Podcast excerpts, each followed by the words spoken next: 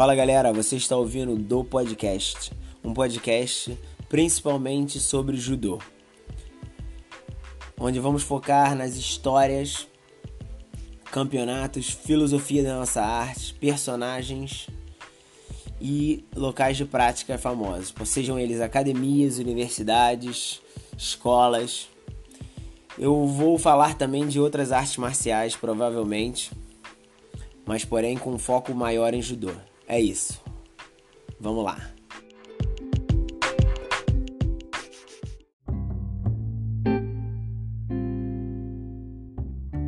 Fala galera, tudo bem? Bom dia, boa tarde, boa noite. É... Quem vos fala é o Igor Goulart. Eu sou um aficionado por artes marciais, principalmente o judô, né? E aí eu gostaria de fazer uma plataforma para dividir um pouco com vocês isso e com certeza aprender também. E é por isso que resolvi fazer esse podcast. Ah, eu fiz artes marciais desde criança. Meu pai praticou jiu-jitsu e judô. Eu comecei fazendo com ele. Ele, assim, em casa, como brincadeira, né? Como você fica brincando, você, quando você vê, você já sabe fazer um atalhão desde criancinha ou, ou dar um seonag, alguma coisa assim. Óbvio, mais tarde eu entrei em academia. Eu quando era criança, treinei um pouco ali na Carson Grace, quando era bem pequeno, mal me lembro. E quando. E no colégio fazia judô também. Eu estudava no Colégio Guido de Fongalã, em Copacabana, e fazia judô lá. Com o professor é, Luiz Cláudio. Quase que esqueci o nome dele, fala sério.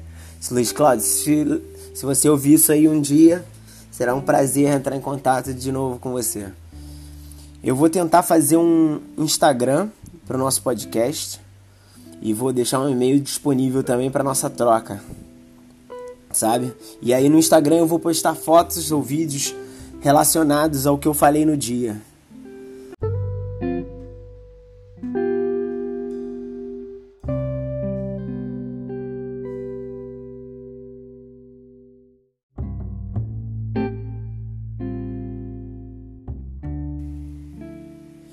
Eu também fiz judô com o Juliano Leon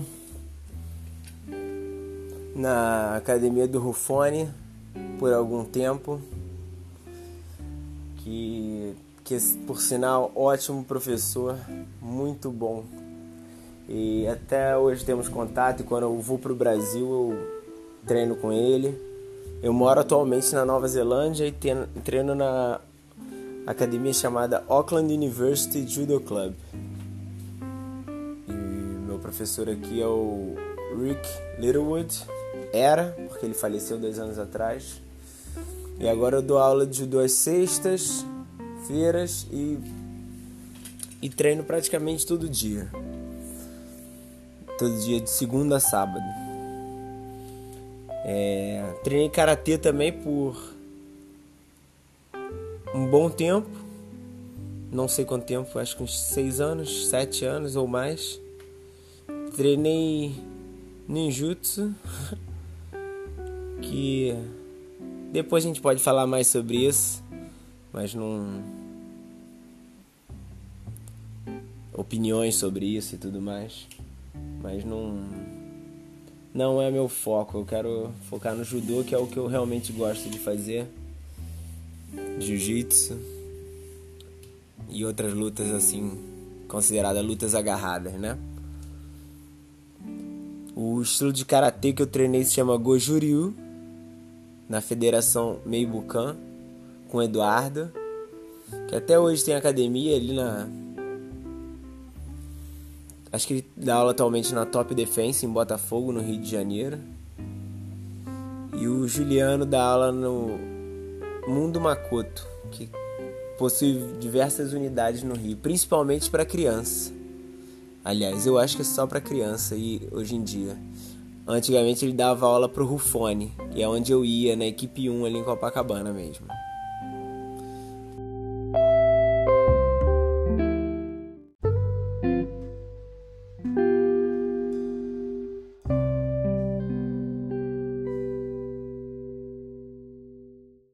É, e se eu alguma hora errar, será um prazer corrigir esse erro depois. Sabe? Se eu não sou o dono da verdade, eu tô aqui querendo aprender e somar conhecimento. Se alguma hora eu falar alguma informação e vocês souberem que não estou falando corretamente, por favor, mandem para cá que a gente vai no episódio seguinte corrigir essa informação, beleza? E aí, então, vamos começar lá. Vamos começar do começo.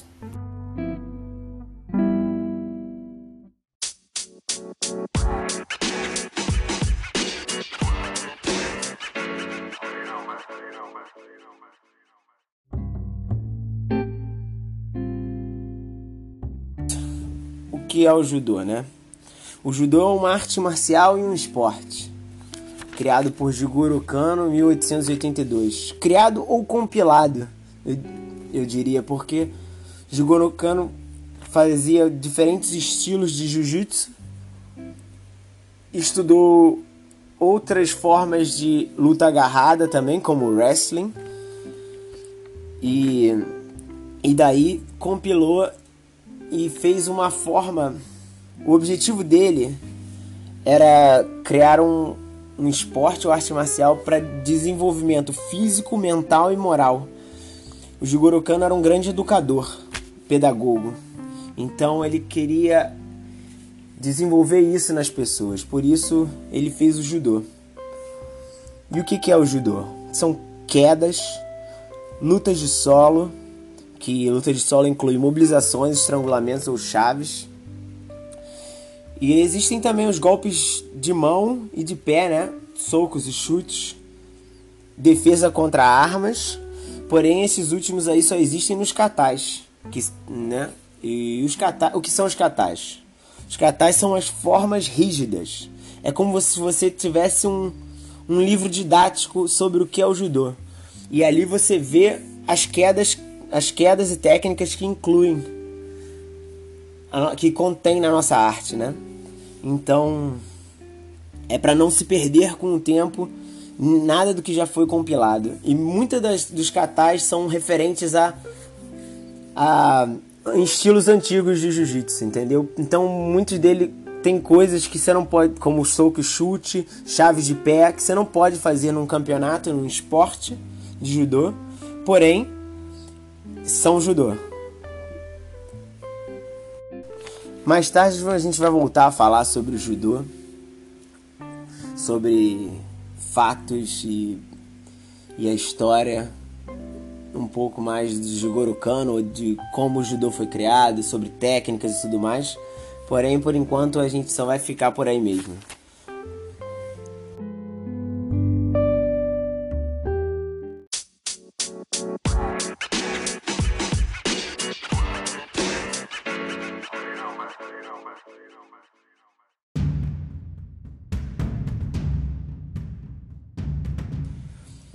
Hoje nós vamos falar sobre Tatsukuma Ushijima, que foi um grande mestre e um grande praticante de judô, mais conhecido por ter sido mestre de Masahiko Kimura, o famoso Kimura, que já foi ao Brasil em mais de uma ocasião, que com certeza vamos, vamos falar sobre isso mais tarde. E eu sempre fiquei bem curioso para saber quem era o mestre do Kimura e qual era a história dele. E ao longo dos anos eu pesquisei sobre ele e eu voltava a me interessar e sempre achava mais coisas sobre ele, seja em fórum, na internet, ou em livro, ou em sites que eu tentava traduzir do japonês. E aí eu vou dividir com vocês o que eu sei e e se algum, alguém souber de mais alguma informação sobre ele e, e tudo mais, por favor, pode enviar. Vou adorar saber. Ele nasceu em 10 de março de 1904 em Kumamoto, no Japão. Antes da Revolução Meiji, Kumamoto era conhecida como Higo. É na ilha de Kyushu, que é até conhecida até hoje por produzir ótimos judocas né? É, o próprio Kimura é de lá e o Yasuhiro Yamashita, também renomado, é de lá. É, até hoje é, o local produz judocas muito bons e as escolas, sejam elas secundárias ou, ou escolas primárias, de lá importam judocas para mais, mais tarde irem para as universidades numas áreas mais centrais do Japão. Onde eles terão mais acesso à educação, né? Uma educação melhor. Universidades famosas recrutam ainda pessoas dessas áreas, porque são conhecidas por serem bem fortes. Voltando aqui ao Ushijima. Quando ele era jovem, ele treinava um estilo chamado Kyushin Ryu, que é um estilo de jiu-jitsu antigo que na, naquela época, na, ali de onde ele era, esse estilo era bem popular. O judô ainda não tinha ganhado grande popularidade. E ele era de um dojo bem famoso chamado Dojo Eguchi. Ele começou treinando Kendo. E os treinos formais dele na academia só começaram com 15 anos, o que eu achei estranho assim, mas foi o que eu consegui reunir de fato. Mas o irmão dele já treinava esse estilo de luta e, e puxou ele para treinar. Eu duvido muito que a família dele não fazia antes também e ele não treinava em casa. Mas essa foi a informação que eu achei. O apelido desse desse senhor, desse desse cara era Ushijima o demônio ou Ushijima olhar de tigre, porque ele era famoso por um judô bem agressivo. Aí já dá para imaginar, né? fazia treinos duríssimos, cara. Era conhecido pelos treinos duríssimos que impunha a si mesmo e depois quando era professor continuou repassando esses treinos para os seus alunos, né? É, o, o dele, Tokuiwasa é o golpe favorito, né? Então os golpes favoritos dele que constam eram Seoinage, Ultimata, e, mas a maior especialização dele era em luta no solo, Neoasa. E ele ganhou muita gente no Neoasa. Ele era bem famoso por isso.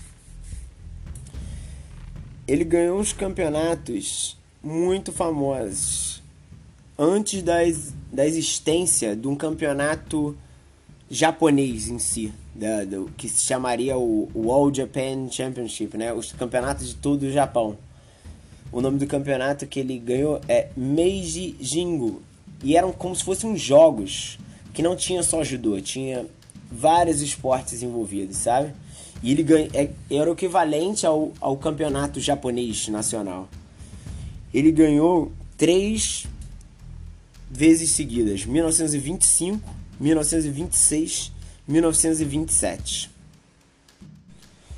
Ah, eu esqueci de comentar, mas vou voltar um pouco. Ele estudou numa escola secundária chamada Roku, que é seis, né? Escola, sexta escola secundária que era em Okayama. E essa escola era parte do sistema Kosen de judô, com grande foco na luta no solo, Newaza. E de acordo com algumas fontes, o professor dele se chamava Fukushima. Essa escola, uma hora vamos falar mais sobre ela. E quem quer saber um pouco mais sobre a história do Kosen Judô, não deixe de conferir uma página que tem no Facebook e tem no Instagram também. Kosen Judô. É, eu não sei o nome da pessoa que faz, mas ele, ele reúne informações ótimas, é um grande pesquisador. As fontes que ele tem são bem confiáveis. Ele vê livros e, e reportagens em japonês e traduz, dá para notar. E é muito bom a página dele. Pode, pode conferir lá porque é muito boa se você se interessa sobre a história do judô um pouco. e sobre o que é o Kosen Judô. É, aí ele fala também sobre outras coisas que não é o Kosen Judô, porém, é, o foco dele é esse. Voltando aqui um pouco, desculpa aí a, o desvio. Ele. O Shijima ganhou esses três anos seguidos, 25, 26 27, o campeonato que seria o equivalente ao campeonato japonês. Já em 29, teve um campeonato que também, como o outro, eram os jogos. Eram jogos, eram como se fosse uma Olimpíada, sabe? Com vários é, esportes envolvidos. Mas só que dessa vez, ele era, esses jogos eram disputados na frente do imperador. Então imagina o peso de lutar na frente do imperador. Uma, os, os japoneses são bem nacionalistas e têm esse sentimento nacionalista. Então seria uma honra imensa lutar na frente do, do imperador. Aí o quando o Shijima foi lutar esse campeonato, ele estava muito bem fisicamente. Ele ganhou todas as lutas a, até chegar na final usando o Neoasa. lutou muito bem e ganhou todas por Ippon.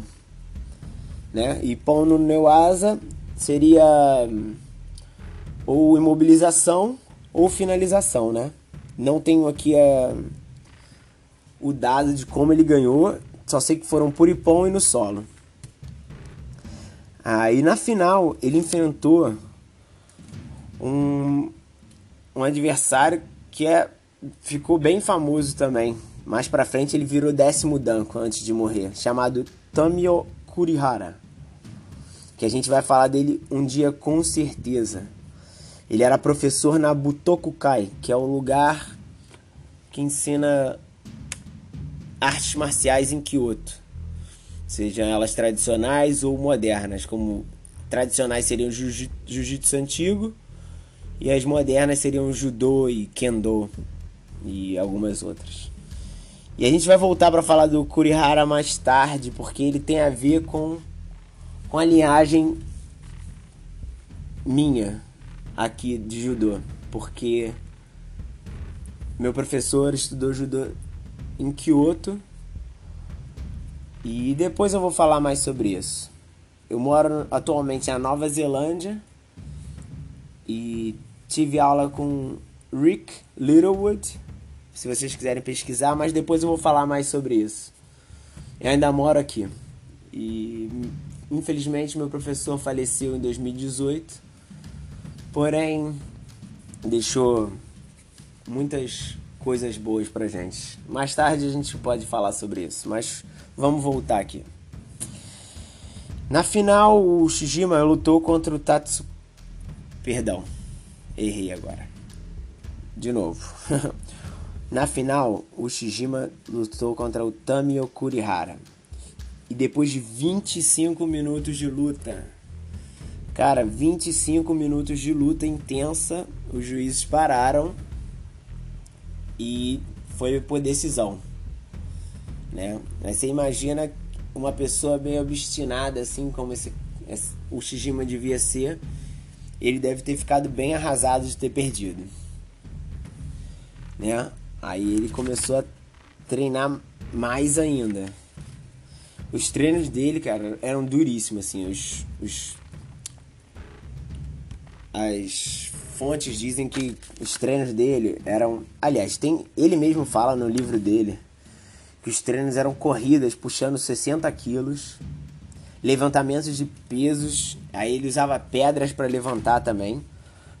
Fazia pelo menos, pelo menos mil ticomes por dia contra umas árvores grossas. Ele amarrava as faixas em volta da árvore e ficava fazendo ticome.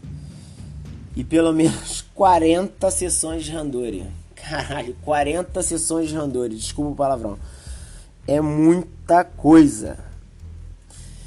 É, as co é, mais alguns fatos interessantes aí sobre ele. Ele antes do dia da luta, dos campeonatos, ele tomava sangue de tartaruga. Dizia que sangue de tartaruga desperta, te dá uma como se fosse uma virilidade, não, uma uma energia a mais, sabe? Um, um, vigor perfeito, essa é a palavra que eu tava procurando, um vigor. Então ele tomava sangue de tartaruga no dia anterior às, às lutas que ele ia fazer. Caraca. E olha só, ele mastigava folhas de chá antes dos treinos sempre. Olha ele aí, vindo com o famoso pre-workout aí, o, o pré-treino. Que hoje em dia é tão famoso aí, ele já fazia isso aí antes dos treinos. Mastigava folha de chá para poder ganhar aquele boost, aquele estímulo da cafeína e ia treinar duro. Né? Aí vamos voltar um pouco para a história dele aqui. Aí a partir de 1930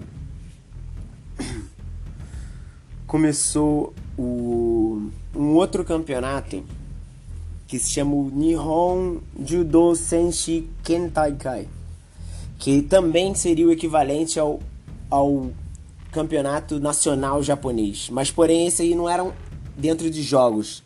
Eu acho que esse aí era somente judô, entendeu? Então começou como se tivesse começado um campeonato japonês assim, né? E ele só que a diferença dele, assim, pro campeonato japonês atual é que ele tinha categorias de idade bem definidas. Assim, tinha de 20 a 29, de 30 a 39, eu acho que tinha. Eu não lembro muito bem aqui, mas. Eu não anotei, mas tinha por categorias de idades, né? E eu acho que era até. De, eu acho que a última categoria era de 45 para cima, né? No primeiro ano, ele treinando tão duro assim, cara, no regional, pelo que eu entendi, o que, que deve ser? Você devia qualificar no regional para ir pro nacional. E eu li que ele perdeu para um, um cara chamado Kozo Sone por Osotogari na, na qualificação regional. Cara, um cara treinando duro assim, a gente sabe como é que fica arrasado quando perde, ainda mais que perdeu antes de entrar no campeonato principal, né? Cara, brabo, mas é isso aí. E aí depois disso, ele se mudou para Tóquio, eu acho. Aí ele treinava, não sei se foi depois disso exatamente, mas em Tóquio, quando ele estava morando em Tóquio, ele treinava em vários lugares diferentes. É por isso que eu acho que ele fazia 40 randores pelo menos. Não eram, talvez não fossem seguidos, mas eles eram em lugares diferentes. Ele treinava tipo, ele treinava na Polícia Metropolitana, na Guarda Imperial e em algumas universidades diferentes. Ele se formou na Universidade de Takushoku, se eu não me engano. Treinava lá, logicamente treinava lá e deu aula também lá, na Universidade de Takushoku, em Tóquio. É, nos anos seguintes, que ele, perde, ele perdeu em 1930 eu imagino que ele deve ter treinado como nunca. Em 31 e 32 ele foi campeão também. Isso faz ele, dele um dos maiores campeões da época dele, porque ele ganhou cinco vezes o campeonato japonês, né? Porque em 25, como eu disse, 25, 26, 27 ele, treinou, ele ganhou aquele mês de Jingo, que era o equivalente ao campeonato japonês. Em 31, 32 ele ganhou esse campeonato que era mais específico, Nihon Judo Senshi Kentaikai. Né? Então, cara, com certeza um dos maiores campeões da época dele. Em 34 ia ter outro campeonato na frente do imperador e ele estava se preparando muito para isso. Duro, estava treinando duro. Porém, ele teve uma doença que eu no fígado. Eu tentei procurar aqui e é como e eu acho que é tipo uma hepatite que ele teve no fígado. Por mais que ele tem. Ele, dizem que ele se, se botou. Foi para uma caverna tentar meditar, ficou um mês assim numa situação muito tensa, tentando melhorar para ir pro campeonato e não conseguiu. E aí não conseguiu e imagino que deve ter sido muito ruim para ele. Né? Agora vamos falar essa foi a vida dele de competidor, mais ou menos, né? Por aí. de competidor, onde ele estudou e tudo mais. Agora vamos falar sobre o lado dele de professor, né? Ele teve alunos famosos, cara, muito famosos, como eu já disse antes, o Kimura Masahiko, famosíssimo e conhecido por treinar duro igual a ele. Pro, provavelmente herdou esse sistema de treino dele. E teve outro aluno também muito famoso chamado Hirano, que era um cara bem leve que ganhava de pessoas bem mais pesadas, que a gente um dia vai falar sobre ele aí. Eu acho que, se eu não me engano, o Hirano tinha por volta de 80 quilos e ganhava os caras no absoluto. O treino do Ushijima era conhecido como treino do inferno. Você imagina a intensidade do treino e a raiva que esses alunos não deviam ter, né? Deviam. A dureza devia ser absurda, eles deviam ficar exaustos com uma raiva do professor que vai que puxa eles tanto assim, mas a gente sabe como é que é aí na, na hora do treino que a gente está com raiva e depois passa. Mas é por isso que se produz grandes campeões, né? Treinos duros produzem grandes campeões, sabemos disso, né? E como eu já falei antes, ele dava aula nessa universidade de Takushoko. E o Kimura veio de Kumamoto também, provavelmente indicado por alguém da área que conhecia o, o Shijima. Eles fazem muito isso no Japão, de alguém da, da mesma área que você e você indica um aluno para ir para a universidade, sabe? É... E o Kimura herdou esse título do, do mestre dele de demônio do judô, né? Oni no judô. Porque uma pessoa que treina duríssimo e é conhecida por, por, pela agressividade na luta, né? Eles tinham essa ótima relação mestre-discípulo que seguiu para além do dojo, né? Que virou uma grande amizade. E em 1940 aconteceu um outro campeonato desses na frente do imperador, o Tenran né? Aquele campeonato na frente do imperador e o Kimura veio a ganhar. Você imagina a felicidade e orgulho que o, o Shijima não sentiu ali, porque era como se fosse um filho e aí ganhando um campeonato que ele ganhou já e que ele depois ele não conseguiu mais competir. Nossa, deve ter sido muito, muito grandioso para ele. Tão bom quanto ele ganhar, acredito. Aí mais tarde o, o Kimura começou na vida do pro wrestling, né? Que é aquele que a gente chama no Brasil de luta livre, né? Aquela luta mais ensaiada no, no sabe? Que tem WWE e tudo mais. O Kimura fez, fez isso no Japão. E o, e o Shijima apoiava ele, com certeza. E numa luta, teve uma luta bem famosa aí que depois a gente vai falar do Kimura contra o Rikidozan, que eles eram amigos antigamente até.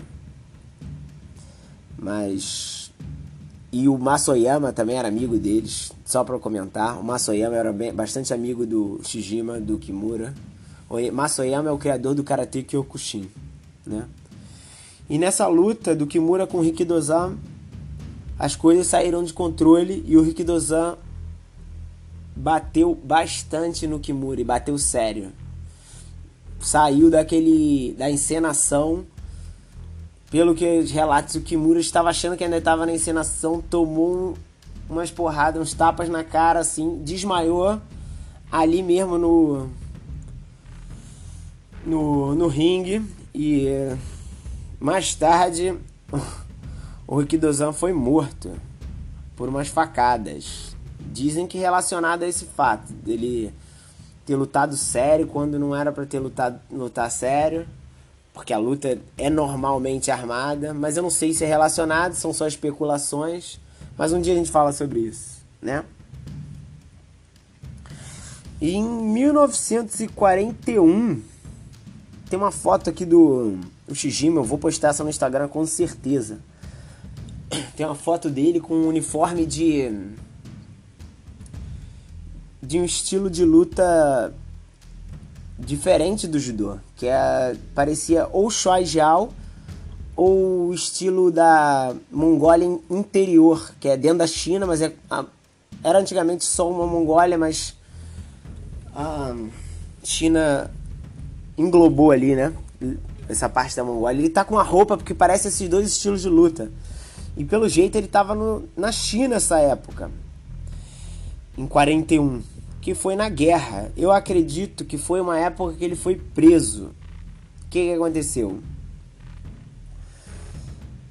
ele ele teve uma ele começou a entrar muito em política, em assuntos de política. O Japão estava em guerra, o Japão estava passando pela guerra e, e ele tentou, ele tentou não, eu acho que ele estava conspirando para assassinar um general, conspirando com um outro general para assassinar esse general que divergia nas visões políticas dele ali.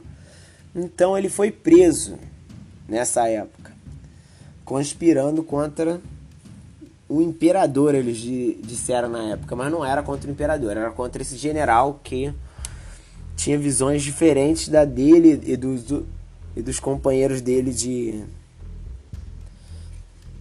de não sei de partido alguma coisa assim, né? E aí ele tá tem essa foto dele na China com a roupa tradicional, provavelmente disputando algum campeonato ou treinando. Isso em 1941. Poxa, como eu gostaria de ser uma mosquinha e tá lá para ver ele treinando lá isso. Muito maneiro.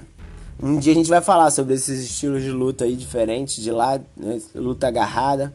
São interessantíssimos, cara. São muito maneiros de se assistir também. É... E aí, quando o ah, só pra dar mais informação, o general que ele tentou assassinar, que ele estava planejando assassinar, se chama Hideki Tojo, né? Ele foi até o o Shijima foi condenado à morte, né? Por esse por essa conspiração, mas depois do fim da guerra ele foi solto e perdoado. E aí quando ele voltou pro Japão, porque a proibição é, no pós-guerra, as artes marciais foram proibidas. Não que elas tenham deixado de ser, ser feitas e praticadas, porém, na lei, elas eram proibidas.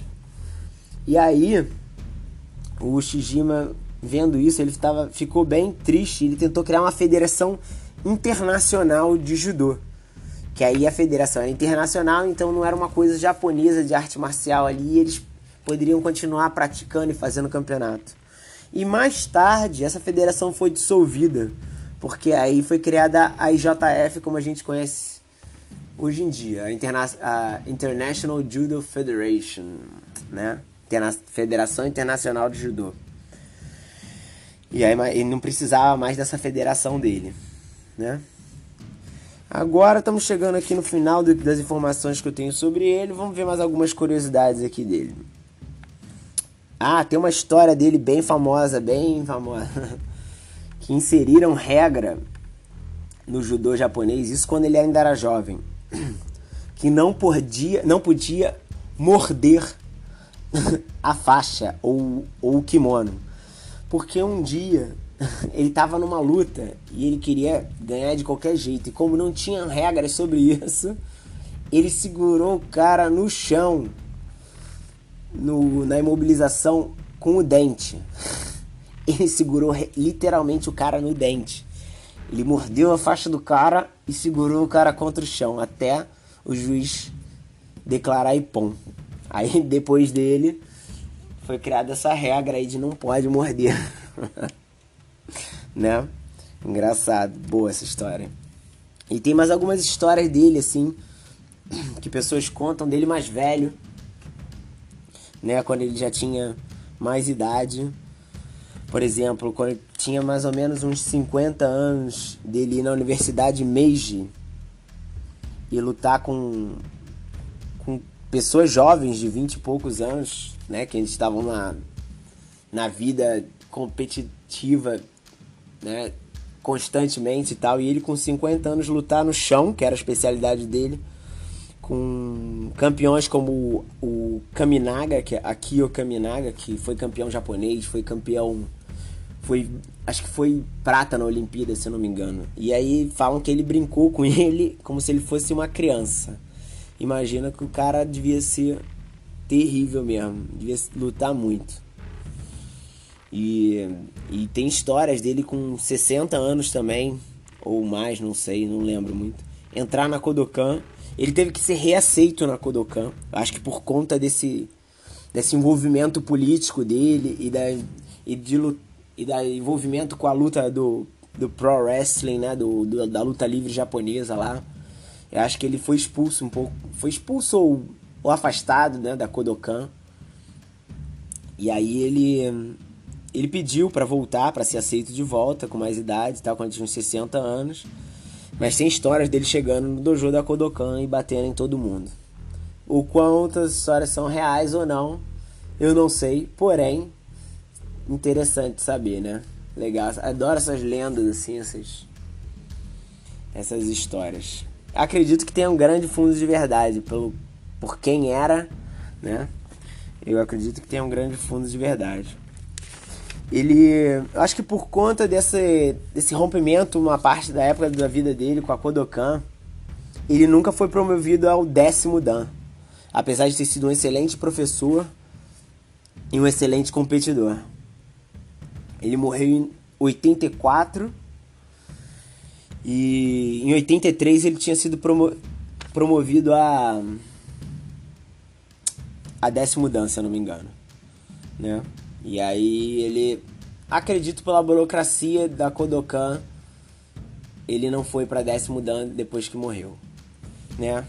Mas é isso aí, nada nono ou décimo dan não vai não vão apagar ou fazer diferença na história de, uma, de um cara tão lendário assim. E é isso, galera. É... Falei pra caramba. Se alguém tiver alguma coisa que para acrescentar, por favor, pode falar. Vou adorar saber. Vou tentar fazer agora aqui um canal no Instagram para a gente ficar de em contato, né? E eu consegui postar umas fotos do Ushijima. Eu não sei quando eu vou fazer o próximo episódio, espero que em breve. Que eu vou adorar falar mais sobre essas histórias e, e coisas que envolvem judô e artes marciais. É isso aí, cara. Valeu, cara não, né? É isso aí, galera. Espero que um dia alguém possa se juntar a mim no programa, fazer ao vivo, tudo mais. Vamos ver como é que fica mais pra frente. Não tenho a menor ideia de onde é que isso aqui vai parar. Porém, estou bem empolgado com esse projeto. Um abraço aí a todos. E fiquem bem e até a próxima, hein? Valeu!